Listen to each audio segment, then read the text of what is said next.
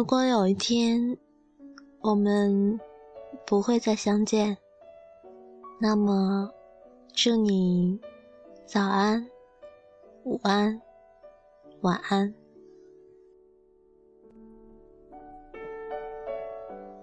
这里依然是荔枝 FM 五一七八八二，我是主播某毛。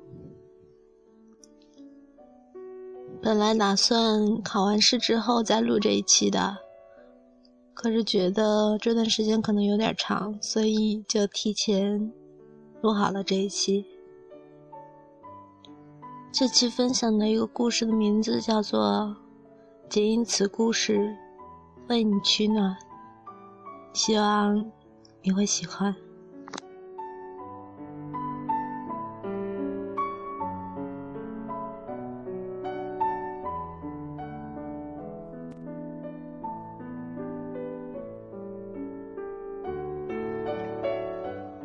传说世间的一切生灵，皆可修炼成仙，而猫自然在其中。每修炼二十年，猫就会多长出一条尾巴。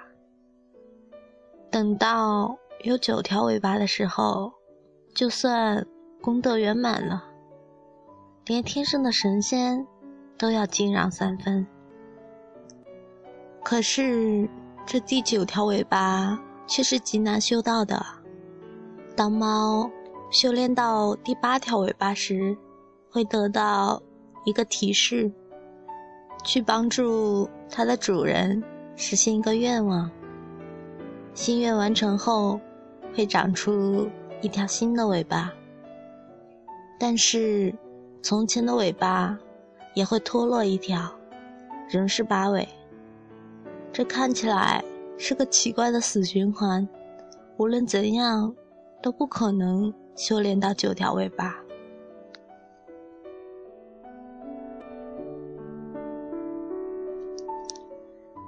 有一只很虔诚的猫，已经修炼了不知道几百年，也不知道帮多少人实现了愿望，但是仍然是八条尾巴。他向佛祖抱怨：“这样下去，如何才能修炼找到？”佛祖只是笑而不答，他只得继续修炼。有一天，当他在暴风雨中回到他的藏身的村庄，遇到了一个少年被狼群围困。以他的造化，当然不费吹灰之力。赶走了狼群，救下了这个少年。之后发现这个少年是他第一位主人的后代。按照规矩，他需要帮少年实现一个愿望，然后脱落一条尾巴，再长出一条新的尾巴，继续他的死循环。少年当然欣喜若狂。九尾猫的传说在当地不知流传了多少年，而自己何其有幸，竟然成了八尾猫的主人，还有一个无论多奢侈都能实现的愿望。八尾猫问少年的心愿是什么，他一时之间竟回答不出来。于是，八尾猫。变化成一只普通的猫咪，暂且跟少年回到了他的家里。在之后的几天里，少年小心翼翼地与八尾相处，发现他的眼神除了看透世事的淡然之外，竟然还有些许悲哀。当他得知了死循环的秘密之后，竟然对这只神通广大的猫。产生了怜悯。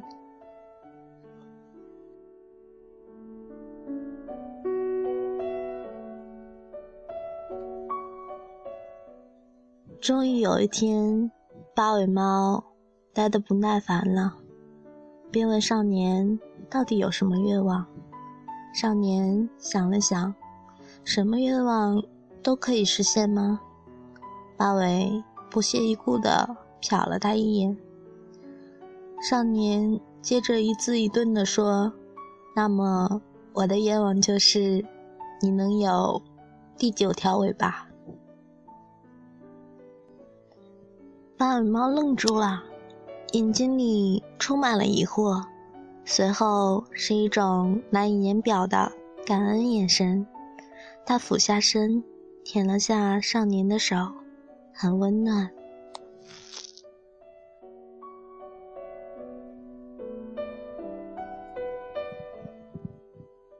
于是，八尾猫长出了华丽的第九尾尾巴，变成了。真正的九尾猫，而少年的一生也过得十分幸福美满。故事到这里结束。原来得到的天机是如此，只有遇到一个肯让它圆满的人，八尾猫才能有九条尾巴。以前的人都自私的为自己考虑，觉得。八尾猫为他们实现任何愿望都是应该的，从不会考虑八尾猫的感受。可是每一条尾巴都要付出八尾猫几十年的修炼。当我读到少年的愿望时，着实吃了一惊。一直以来，不管是阿拉丁的神灯，还是雅各布斯的猴爪。人们在得到命运的眷顾时，所许的愿望都是为了自己。对于天上掉下来的馅饼，人们总是享用的如此理所当然，而耗费自己难得的运气去成全别人的圆满，这或许是世间最大的慷慨。最真心的回馈了吧？仅以此故事为你取暖。这里是荔枝 FM 五一七八八二，我是主播毛毛，希望我的小故事能够温暖你。晚安。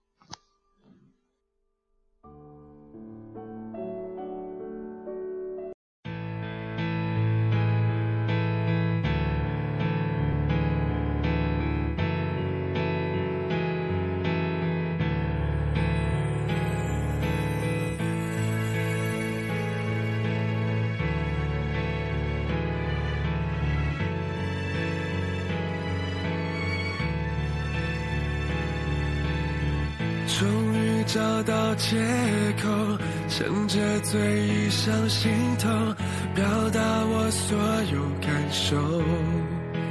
寂寞渐浓，沉默留在无耻角落。你说的太少或太多，都会让人更惶恐。谁任由谁放走，谁会先让出自由？最后一定总是我，双脚悬空，在你冷酷热情间游走，被侵占所有，还要笑着接受。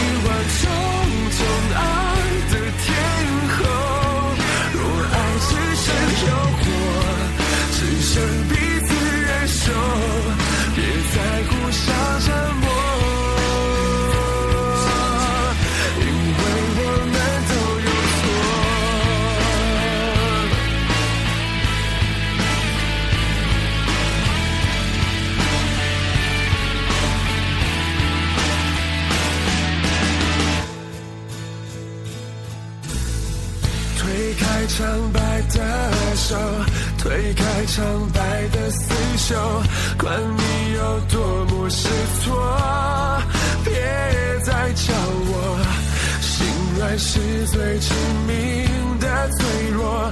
我明明都懂，却任凭死效忠。我知道。